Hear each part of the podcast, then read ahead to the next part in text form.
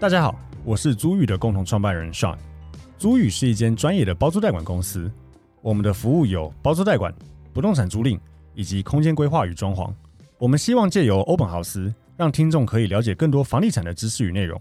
欢迎大家追踪我们的官网、粉丝专业与 IG，也可以加入社团参与讨论哦。Hello，大家好，欢迎大家收听 Open House Open House，我是 Sean。Hello，大家好，我是 Open House 的企划小曼。那今天再次回到我们的房产周报时间。那我们就先来盘点一下本周的新闻。第一个是租屋压力沉重，房租指数连十一个月年增破两趴。再来是平均地权条例七月将上路，司法人符合九种情形免经许可可购屋。再来是在社宅当二房东，结果被抓包哦，这个蛮扯的。然后还有个更扯的，就是两则关于这个很懂得利用顶楼空间的民众哈。第一个是租套房顶楼电梯悬空盖铁皮屋，然后第二个被检举乱停车，屋主因此把两台车调到自家顶楼，自创双车位透天。好，我看照片，我觉得很好笑啊。好，最后一个比较嗯沉重一点啊，女性租屋处洗澡遭管水两次，网友听完经过，劝她赶快报警或是赶快搬家。好，那我们就来念一下新闻的经过。好，第一则新闻呢是这个租屋压力沉重，房租指数连续十一个月年增破两趴。那根据行政院主计处最新的统计资料显示，最新的五月份的房租指数再创新高，达到了一零三点五三，而且年增二点一趴，已经是十一个月连续增加了两趴以上。那上次租金有这些涨幅呢，已经是将近二十年前一九九六年的事情了。那租金持续上涨的原因很多，除了市场供需之外，近几年房价走高，导致新屋的租金水准也提高，还有中央银行连续升息，导致这些房东的成本增加，这些因素都是影响租屋压力越来越沉重的原因。没错，实际上，因为像我们公司就足语吧，是做这个包租代管，嗯，所以我觉得这个新闻对我们来讲是深刻有感。嗯，但坦白说，我觉得前一两年的时候，我没有太明显的感觉到台北市有涨很多，新北市是真的涨蛮多的。但是最近这一年来，我觉得台北市也有明显的开始有涨的感觉。还是是分地方啊，像文山区这种有点鸟鸟的地方。而先说我住文山区哦，所以我可以讲我住的地方鸟鸟。对，突然得罪一堆文山区人。啊，我住文山区呗，但是我觉得我。你觉得像就是那种蛋白吗？就是非蛋黄的台北市的地方也有在涨吗？呃，我我觉得它是个效益，就是效应，哦、就是说，因为大家可能因为工作关系或什么，都会比较想要集中往市中心。那市中心如果因此需求很大，导致它租金开始涨，那是不是人口会开始用时间换取空间了？嗯，就是通勤时间。对对，那这些人就开始往你口中所谓的蛋白区去、嗯、去前进的时候，嗯、那蛋白区域的需求开始成长的时候，那是不是？也会跟着涨，哦，所以我觉得它是会呃一步一步的，嗯，但可能现在我自己是没有租房在那边，所以我没有到超级确定，但有可能是还没到，就是文山区的那个还没被带到，嗯，对。不过我们之前其实也有租掉过文山区木栅那边的那个比较新的房子，嗯，远雄盖的，然后我记得是四个房间还是三个房间，我忘记，但是租到也是五六万了，那样是蛮贵的意思吗？好像也还好。因为我们新北市新店也有三房租到五万多哦，所以像听起来好像，因为我跟邻居聊过天，他说他觉得文山区已经相对是台北比较便宜的地方，他的租房经验大概是八九年。呃，我我觉得是啦。对，然后他说文山区尤其便宜的地方就是万隆跟景美附近，然后万隆又比景美再便宜一点。真的吗？哎、欸，我其实没有查，因为我我们万隆景美那边也有案件，但是有有有，但是都是那种套房雅房比较多。哦，对，那我们那边也有一些整层住家，但没有那么多。嗯、我我想一下下哦，好像有哎、欸，我们那边电梯的三房好像也是四万上下，嗯，有些到四万以内。嗯，现在台北市比较市中心大安区或什么，要看到电梯三房四万以内是蛮困难的了。嗯嗯。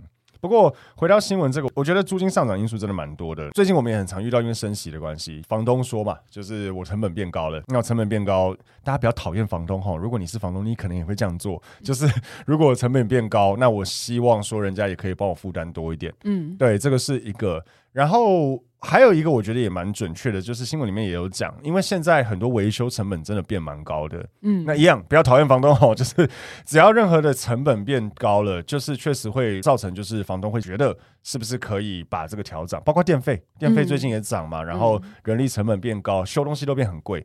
然后贷款也变贵，所以他希望房客是不是可以帮他负担？坦白讲，我们在第一线也会劝房东啦。比如说你想调涨，那你调涨超过一个我觉得比较合理的行情的话，人家就不租啦。那人家就不租，那你不就空在那边？那、空在那边，你就自己要负担那些房贷，对，没有比较好。所以是不是可以不要调整那么多，甚至不要动？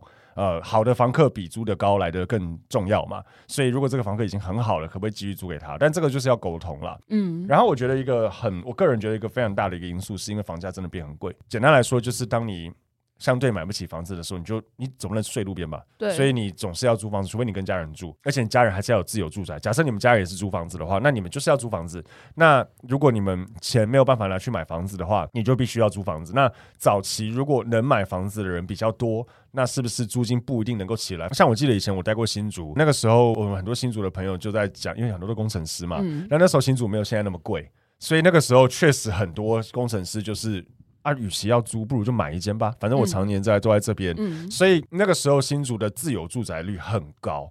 呃，反而出租的很少。如果现在新竹的听众会知道，新竹以前有个新手村叫金山街，所有非新竹人去那边上班都很有可能会住在金山街，所以那边几乎都出租。但是，譬如说你在那边租了一年两年，假设你开始觉得哎、欸、手上有点钱，然后基本上常年都会在这里，你就你就买一间了，嗯，就变成这样。但现在我觉得有可能改变，现在很贵了，所以不是说你想买就能买。租屋需求变多的时候，那如果供给没有那么高，自然而然租金就会涨，嗯，所以我觉得这个也是个很主要的因素。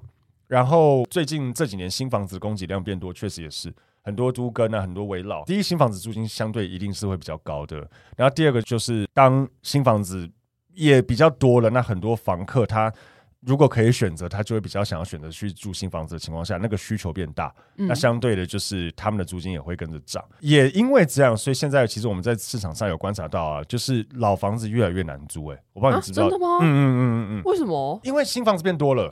以及装潢漂亮的房子也变多了。嗯，以前我们很多房东，就是你进去真的觉得这套房很烂，嗯嗯，的那种，都会说啊，我以前都秒租，有没有？嗯嗯，现在很难。哦，是哦。嗯嗯嗯，他没有稍微整理的话，要么他租金真的很鸟，嗯，不然就是他真的可能会租不掉。哦，我我觉得现在已经开始呈现一个这样的状态了。但是租屋可以套用买房那一句什么“没有卖不掉的房子，只有卖不出去的价格”。有有，我我觉得几乎任何产品都可以。如果你这个产品已经再便宜都没有人买的话，你自己也要检讨这个产品哪里有问题。确实，除非这个房子有什么瑕疵，就是连续杀人魔在里面杀了二十个人，嗯嗯，这个可能已经不是价格问题了。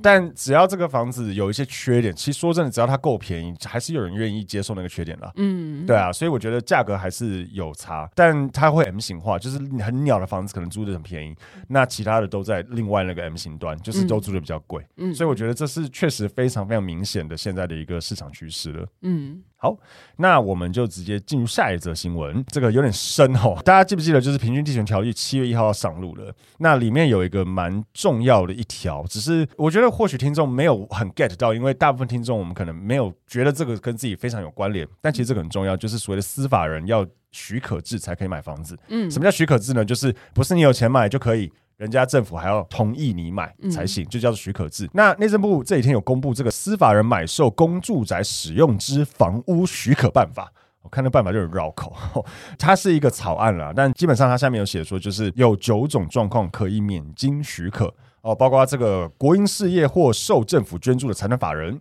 或是 AMC 就是属于资产管理公司或台湾金联买的话，再就是经纪业买受瑕疵物件，我我们先全部念过，待会我们再慢慢解释好了。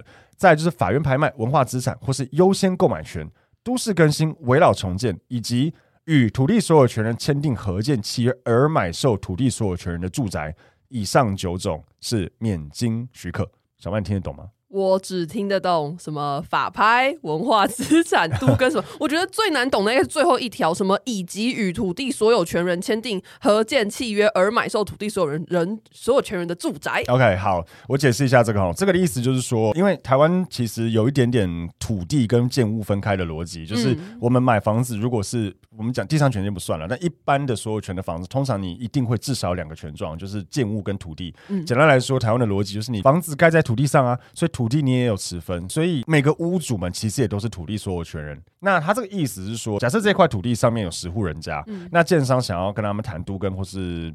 比如说围老 whatever，十户人家他已经跟七户人家谈好说，OK，确定你已经可以都更。另外三户也不是不同意，但另外三户觉得说，呃，我也没有想要等，不然我卖你好了。嗯，那这个时候，这个建商可以跟这三户买，是不需要经许可制的。嗯，因为已经确定要跟这些地主合建了，那只是说有几户人家是想要用卖我的方式，那这样就可以。嗯，这样应该算好懂。对，我觉得这样很理解。OK，然后我觉得里面有一些有趣的地方哈。第一个是经纪业买受瑕疵物件，你知道这是什么吗？经纪业是什么意思啊？就是中介业了。其实、oh. 不动产经纪业，其实你可以把它归纳为中介了。哦，oh. 对，你知道为什么要有这条吗？是因为那些瑕疵物件，他就是想要赶快卖掉，所以你跟他买就不用许可吗？我看到这个，我立刻想到以前我们的前东家信义房屋，嗯，号称就是如果不小心卖给房买方凶宅的话，会原价买回。嗯嗯，应该就是这个。哦，所以它瑕疵物件指的是凶宅？呃，我觉得它要定义一下它瑕疵物件是什么，因为瑕疵有很多种，凶宅是一种，也有可能它是严重倾斜，或是呃氯离子含量超高，这都有很多瑕疵。但是简单来说，我觉得这个就是在去讲说，如果今天你经纪业真的不小心卖了一个严重瑕疵的房子给买方，你如果当初就有保障说我可以原价买回的话，那你还要许可也很麻烦，你就是原价买回。但坦白说啊，我不确定这条会不会被滥用。嗯，就是会不会有一些人有心人士会成立经纪业，然后故意用这样的方式去收购一些瑕疵物件，然后再看怎么处理。因为它上面写了，经纪业买受瑕疵物件不需不需要经许可啊。但这种房子可以干嘛？谁要啊？呃，有些人会买凶宅啊。是哦，嗯，够便宜的话。他想当洗屋师，洗护师 再雇佣一堆洗护师，没有啦，就是有些人会买凶宅去用，去用一些方式去呃，基基本上凶宅他然后转手卖出去。基本上凶宅很难洗白啦，除非你打掉重建。但是有些人还是会愿意去买凶宅去处理的，是是 OK 的。然后还有，就像我讲，这个瑕疵到底有多严重？嗯，如果只是氯离子含量偏高。高就算瑕疵的话，那全台北超级多。嗯，那如果我要收购这种案件的话，那我就看一间那个中介公司，然后就是买买买买买。因为它这是草案，嗯，但我非常想要知道它的细节会是什么，嗯，哦，不然很怕会被有心人士滥用。因为永远记得就是上有政策，下一定有对策。嗯，呃，很多人会玩这些东西。那其他的话，我觉得它有点深，我们就不用太琢磨。但是可以让大家知道一下，说就是，哎，这个草案已经出来。那如果我们听众对这个有兴趣，或是你自己确实是公司的老板。或是有在处理这样子私法人购物的话，可以了解一下，因为这个会影响到你。好，再来第三则新闻呢，是在社宅当二房东，结果被抓包。这个事情是发生在新北市，嗯、那就是新北市的土城元和有一个青年社会住宅，他在去年四月的时候正式公告招租，一次就试出了五百多户，那再加上他的租金最低只要八千五，所以很多人就热烈关注这件事情。结果最近这个住都中心呢，就查获说某一户居然违规转租，他去当二房东赚这个差价。那他转租的是一个两房型的房间，这个房间原本的租金只要一万三千两百元，可是他却以两万二的价格去租给别人赚差价。那这个住都中心呢，是透过。一个社宅物业管理人员的搜证还有调查，所以他明确掌握到说，哦，有一个承租户，你有违规转租的事实。那这一个违规转租的这个二房东呢，他是在脸书租屋社团去张贴这个物件招租的资讯，结果还已经吸引到人家不知情的房客入住了。那因为已经就是罪证确凿了嘛，所以这个中心也终止这个人的租约，然后去维护大家的权益。没错，第一个啦，先不讲这个道德问题，这样做真的很愚蠢。我不知道这样讲会不会被抨击。如果你要干坏事，也不要干一个容易被发现的坏事。确实啊，确实啊。对啊，这太容易被发现了，嗯、这真的超级智障的，你知道吗？因为在他这种一一定是政府盖的这种社会住宅，因为他是用公开抽签的方式。你知道这很难抽吗？哦，对啊，中签率很低的。嗯、对，确实。那你好不容易中签，然后你还拿来赚钱，然后因为就像我讲，因为它是政府盖的那种，所以其实稍微有点 sense 的。民众，或是就像这里面来讲，就是社宅物业管理员看不下去有没有？嗯、他只要看到你在五九一或是什么平台上面招租，他立刻就知道。靠是谁啊？有没有？然后他可以怎样？他就假装他是房客去看屋啊，嗯、他就全程偷偷录影录音，或是 whatever 收证就对，你就抓包啦。为了一个月八九千块干这种事，好少、你如果是八九千万或八九百万，好不好？他可能还稍微有点意义一点。你要干坏事，也不要做这种容易被发现又这么一点小钱的事情。而且再来了，以道德来讲，就是真的很愚蠢。政府的好意把这个房子用便宜的租金租给你。你好不容易中签，这超难抽。嗯，你好不容易中签，有多少人可能是真的有需求，需要去租这个比较便宜的房子，然后你还中签，你也不让人家这种真的有需求人租，你还拿来赚钱，嗯，很，唉，很坏，很坏啦，对啊，就是很坏，对，很北蓝的，很北蓝，不要这样。我呼吁一下听众，如果你有打算做这件事，有打算做这件事情，或是你身边有朋友的话，其实不要这样子，真的蛮蛮愚蠢。而且我这个也可以延伸讲一下，就是说，有时候市场上还是会看到那种真的有把房子租的比较便宜的房东。我觉得你要转租，你跟人家讲，嗯，你不要用骗的。我跟你讲，市场上有很多真的会用骗的。他会钻一些法律漏洞，我这边就不赘述了，因为我怕讲出来大家都想说可以这样哦，大家都这样做，不要这样子。但是知道的人就知道我在讲什么以及讲谁，反正就是不要这样做。你你如果要转租，你就明确的告知房东说，哎，我租这个房子，但我会转租哦，这样子可以吗？能接受我们就做啊，不能接受也没有关系。不然其实你这是违法转租，嗯，而且我觉得主要是糟蹋人家的好意啦。哦，不要跟房东说啊，我们那个呃年轻人啊，刚结婚没什么钱啊，啊那个便宜租给我们。房东说好啦，给年轻人个机会干，然后你来赚钱，好坏哦，很北蓝，很北蓝，嗯、不要糟蹋人家的好心，好不好？所以这个也是啦，哦，不要这样做。好，再来是第四则新闻，它是两则合并，就是非常善于利用顶楼空间的朋友。有一个民众啊，他在这个脸书社团拍照 po 文，他就说：“哦，我家附近有一栋大楼是出租套房，结果这个地主居然在大楼的这个顶楼电梯间的上面再加盖一个铁皮屋。那他加盖的这个铁皮屋呢，侧边有对外窗，还有一整面的玻璃落地窗，下面还装了冷气，整间铁皮屋看起来就像是镶在这个大楼楼顶的墙壁上。”甚至底下还有一半都是悬空的，就很像是你在玩积木，在那边叠叠叠。那这个 po 文民众呢他就说，他在两个月前就已经通报一九九九了，可是石沉大海没有下文。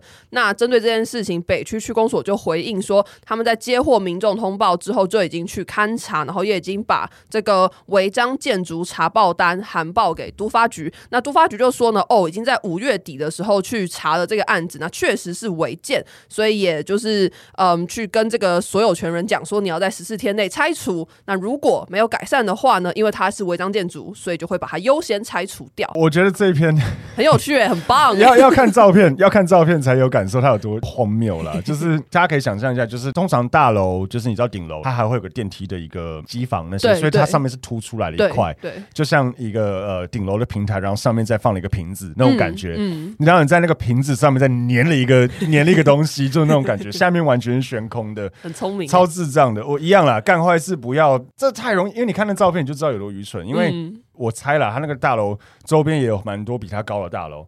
那大家有如果在有在住高楼的人都知道，你往外看就是看得到大家的顶楼啊，超明显的。而且你看那就会觉得很恐怖，就它真的是完全几乎悬空的一个房子。我都想知道说那个租的人到底就是……我其实是在想他的那个 view 是不是很好，因为它有一整面的玻璃落地窗，他的 view 一定很好啊！你可能看到有人摔下去，整栋整间摔下去，你敢摔在那边吗？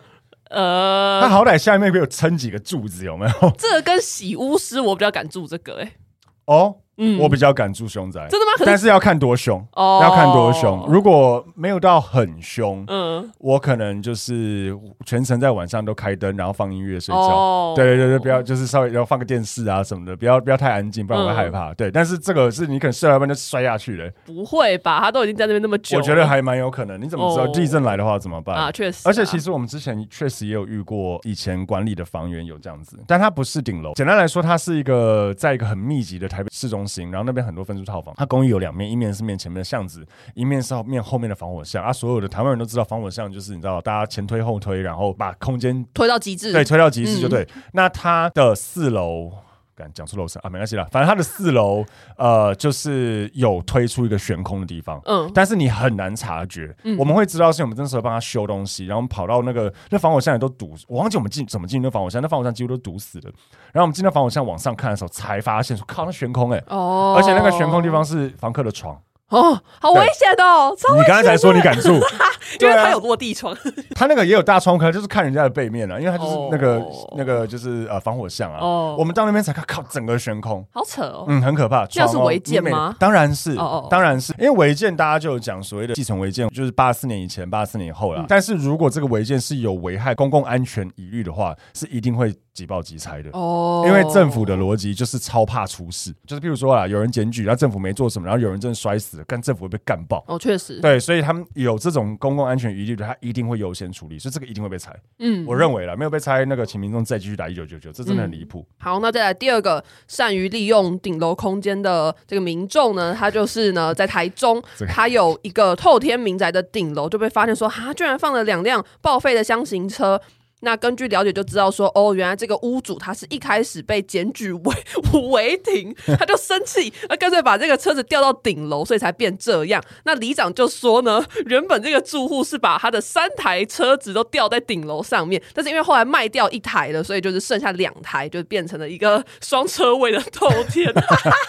这真的超级超级好笑的。对，然后呢，这里长就说，其实一两年前就已经有跟这个相关单位通报了，那也有来勘察，可是都没有。后续的处置是因为市政府觉得说啊，这个车确实是停在他私人住宅的土地上，所以也没有办法处理。可是里长就还是希望市政府可以积极一点的去跟他沟通，不然其实民众也很害怕。这这个我觉得也一定要看照片去了解有多荒谬，而且我觉得很好笑，因为他本来放三台，要卖掉一台，所以怎样？他还在请吊车把他那个吊下来给你，哎、欸，就是这台是你的吧？掉 下来像夹娃娃机一样啊。好爆，他怎么想到的、啊？哎、欸，请吊车很贵耶。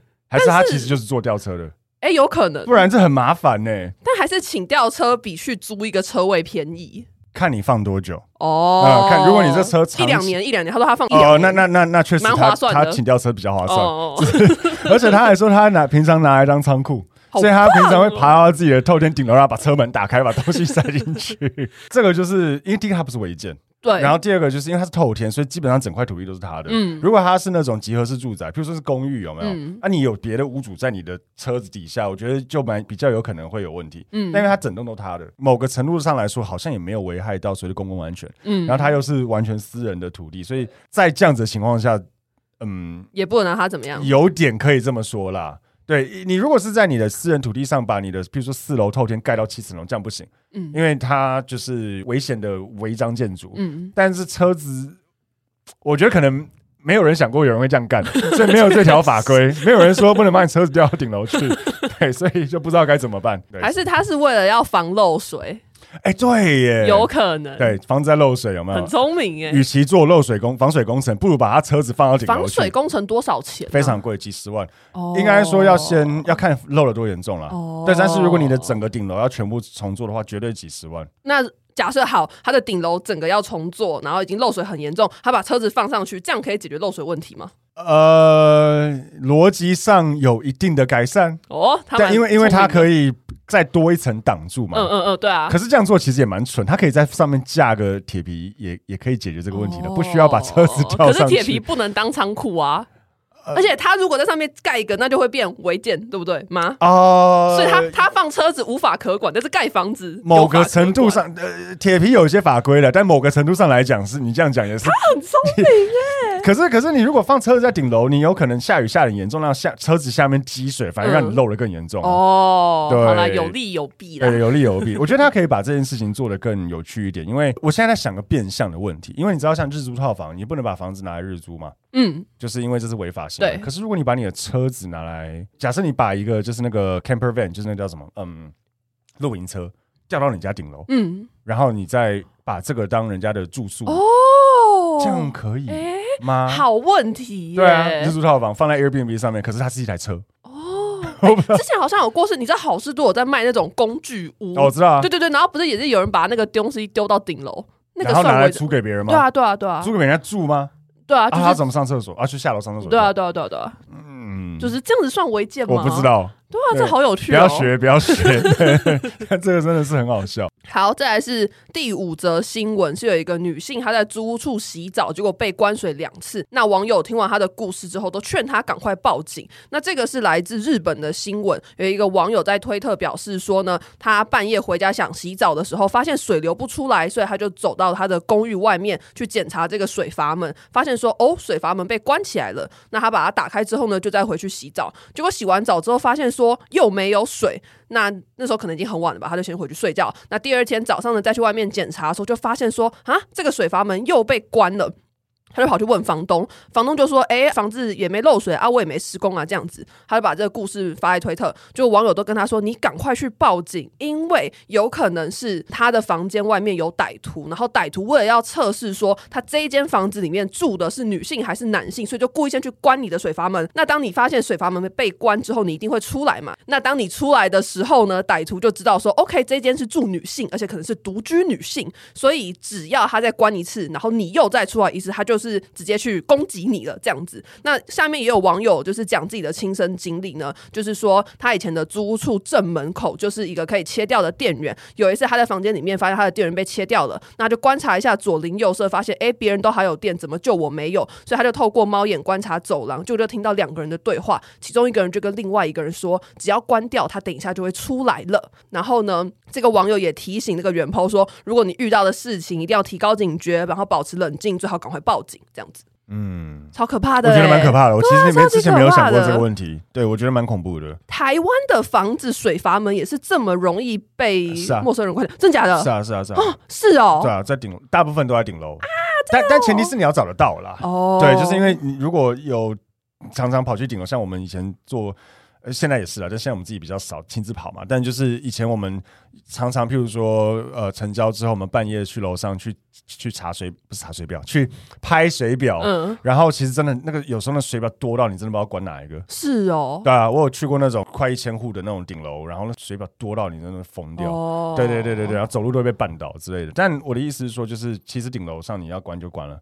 啊，这样其实蛮可怕的哎、如果有人要这样子，我所以我说我其实没有想过这个问题。我我其实觉得这真的蛮恐怖，我没有想过，啊、我没有想过，因为其实我先讲就是呃，不要讲那么可怕的话。我觉得那个女网友她也蛮聪明，她有先问一下房东，因为有时候是真的，我们有遇过，就我们北兰，就是呃，不要说北兰啦，就是我们可能房子有不小心漏水到楼下，嗯，那楼下邻居也没有跟我们讲，没有问过我们，就把我们水关掉，犹豫犹豫过，他就跑上去关，有可能他是恶意的，也有可能他只是在想说他想测试一下。说哎，是不是关掉就不漏了之类？可是你要跟我们讲一下，嗯，确实啊，对，所以如果是好的状况，可能单纯只是这样，就在查漏水啊之类的。但我觉得这个也是真的有可能的，嗯嗯，因为你被关了，你就一定要出来处理嘛，对，而且你半夜关，你就是半夜要出来，对。然后说真的，我以台湾来讲啦，就是大部分的。顶楼其实都很黑暗了，嗯，是真的都很暗，很少有顶楼是弄得很亮的。哎，但如果这时候你的顶楼有顶家，是不是就比较好？因为至少还有住一个活人。某个程度上来讲，可以这么说，对，就顶顶家上面如果是个正常人的话，也不错。对啊，像我顶家就是住一个邻居，就是那个在那边跟我聊房子的那个邻居，然后他们是一对夫妻住在那边，我都觉得蛮好的，嗯嗯，蛮安全。所以，所以如果是独居女性，请跟跟你的顶楼的邻居打好关系。如果被关水，请他去查，没错，除非是他关的。有时候我觉得这真的蛮恐怖，我没有想过这个问题。如果是你是一间的，你被关水，确实你就可能半夜要摸黑上去看的话，我觉得有一点点可怕。嗯，嗯嗯，对，所以我觉得如果遇到这样子的话，嗯，我我我确实觉得可以考虑找专业的协助，譬如说找租玉，没错，我们代租代管公司就可以帮你去查。嗯哦，但是如果你不是找租玉租房子的话，那你可能真的要求助无门，求助无门了。对，但是这个要真的很小心。然后，呃，他另外讲这个电表，这个我觉得也是。可是其实我比较少遇到，好了，其实也是有啦，就是这个比较是分租套房类的。分租套房类有时候你的那个电表跟你的那个总电源开关会是在外面。嗯嗯嗯嗯，所以如果有人恶意去关，是有可能的。可是我必须说，我觉得这个相对的危险性没那么高，因为大部分在外面可能也是在走廊上，所以你就是像这个网友一样往外面看看得到，嗯、说哦有人偷关你的店，那你可以报警或干嘛干嘛，就不要出门。嗯、可是水在顶楼。哦，对，光出去，而且晚上晚上你要爬楼梯上去，去顶楼在那边找你的水表，这个时间点是蛮危险，我必须说。对，所以我觉得这个真的要小心一点。然后记得我们之前也有私下吧聊过，就是如果真的是单身，不要讲单身了，就是一个人住的女生，相对可能还是危险性高一点，相对男生的话，其实有一些事情可以做去，嗯。算是防卫性的防卫性的措施吧，譬如说有人分享过，可能就是塑造一个其实这边也有男生住的一个假象，嗯，对之类的。啊，会不会听众听了觉得说，OK，好，那我下次就知道这是假象，哎、欸，但是真真假假，搞不好是真，搞不好是真的，啊对，呃，而且像我这种，就是因为我很高嘛，我鞋子都是二十七点五。所以我虽然看起来，像男生的鞋子，对啊，看起来就像男的鞋子，对，之类，就是可能放一些男男生的鞋子或是一些东西在外面，嗯嗯嗯让人家觉得说，哎、欸，里面可能也有男生住，所以可能没有那么容易好欺负，嗯嗯嗯之类的。然后，嗯，也有一些就是说，如果你的房子，欸、你的大门本身不是那种可以里面反锁的，我说的反锁，真的外面没有钥匙可以开的那种的话。呃，是可以考虑要加装了。坦白讲，不然好像之前有人分享过用刀叉还是怎么样，可以去把你有看过吗？没有，就是用叉子还是怎么样，可以把锁可以把那个弄开。呃，不是不是不是，把门锁起来哦之类的。我这个大家可以 Google 一下哦。嗯，就是可能可以用一些防卫性的方式让自己安全一点了。虽然这样听起来有点。恐怖，嗯、台湾的治安还算好，但是我是觉得还是要做一些这样的防卫性措施，嗯，不然你看像这个半夜被关锁，我其实觉得蛮可怕的。坦白说，没有想过这个问题。这边可以再分享一个，也是我来推特看到的，就是呢，其中一个给独居女性的安全守则，就是不要在超商买冰淇淋。哦，嗯，这个故事是这样的，就是这个原 po 呢，就是说他曾经在超商买冰淇淋的时候呢，呃，因为他选不出口味，所以他就是有多花了一些时间在那边挑这样子。结果后来呢，他才一走出超商，有一个陌生人就对他说：“哎、你家其实就住在附近吧？”然后当下他就吓得赶快报警，然后最后就警察又过来抓人。然后呢，对方之后呢。就说哦，我是因为看到你买了冰淇淋啊，啊，我想说吼，就是通常大家会在离自己家近的超商附近买冰淇淋嘛，因为它是一个容易融化的东西，所以就是你在比如说 A 超商买的冰淇淋，就代表你家一定离 A 超商可能走路只有三分钟甚至五分钟以内的距离而已，所以有些人可能就会因为这样去判断说你家住在附近。嗯，我觉得。